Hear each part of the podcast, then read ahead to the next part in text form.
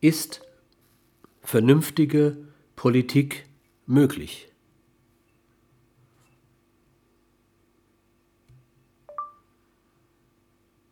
Die konkrete Praxis gegenwärtiger Politik demonstriert, dass der Vorsorge- und Sozialstaat in wenigen Jahren in eine Krise schlittern wird, aus der er sich selbst kaum mehr wird befreien können.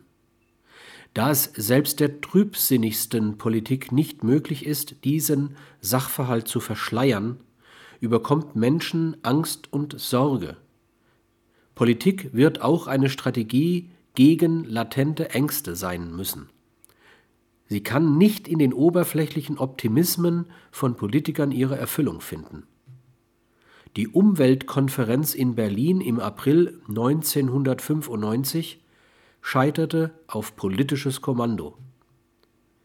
Ihr, der Konferenz, wurden Beschlüsse verboten, die den wirtschaftlichen Interessen der USA, etwa in der Beschränkung der CO2 Emissionen widersprechen könnten.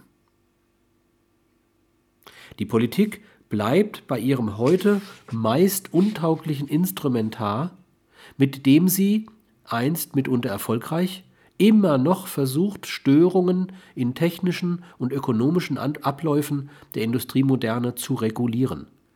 Sie ist der mehr als merkwürdigen Überzeugung, dass mit der technischen Rationalität auch die politische wachse, obschon es unschwer möglich ist, eine negativ signifikante Korrelation zwischen beiden nachzuweisen.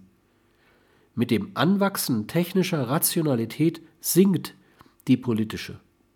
Offenbar verfügen wir Menschen nur über ein bestimmtes Quantum an Rationalität, das wir politisch, technisch, sozial, ökonomisch einsetzen können.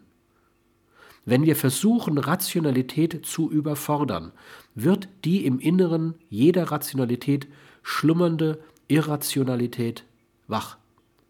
Und so kann man vermuten, dass gerade die Rationalität, die aus der Illusion des grundsätzlich Machbaren erwächst, die politische in Irrationalität verenden lässt.